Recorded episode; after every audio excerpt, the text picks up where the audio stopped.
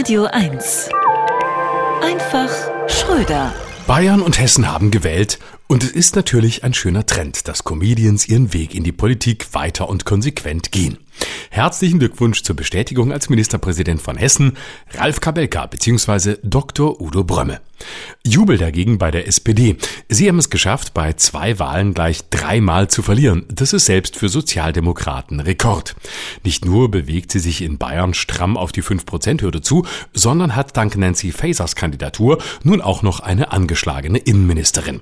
Vielleicht sind die Hessen einfach zu sehr auf Nancy Fasers Seite und haben diese ganze Migrationspolitik satt. Hessen, Berlin, dann wieder Hessen. In Wiesbaden gilt Berlin demnächst als sicheres Herkunftsland. Dann werden gar keine Politiker mehr von dort reingelassen. Ohnehin ist fraglich, ob Faser in Hessen einen guten Job gemacht hätte. Immerhin ist es da ganz anders als in Berlin. In Frankfurt sitzen die guten Ausländer in den Banktürmen und jonglieren mit internationalen Finanzströmen. Oder die Hessen haben das ganze feministische Gender-Gaga satt. Bei Nancy Fasers Ministerium ist das innen ja sogar vor dem Ministerium. Und apropos das Gaga satt haben, die FDP fliegt in Bayern aus dem Landtag und sitzt in Hessen genau auf 5 Prozent. Noch ein Prozent weniger und sie wollen es mit konstruktiver Arbeit versuchen. In Bayern haben die Freien Wähler ordentlich zugelegt, dank eines antisemitischen Flugblatts ihres Parteivorsitzenden.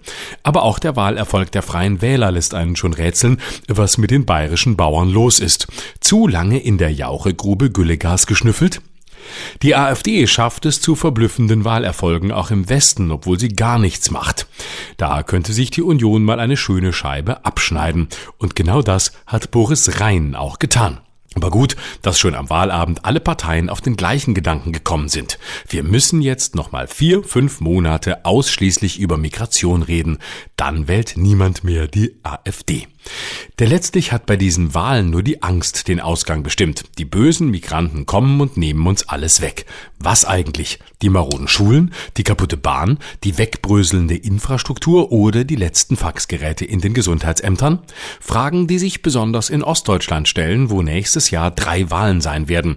Wenn Sarah Wagenknecht bis dahin ihre eigene Partei gegründet hat, wird wenigstens wieder eine Mauer aufgebaut. Leider vermutlich an der falschen Stelle.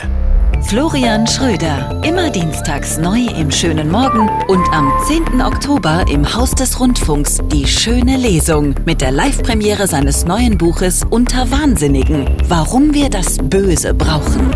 Radio 1. Natürlich nur für Erwachsene.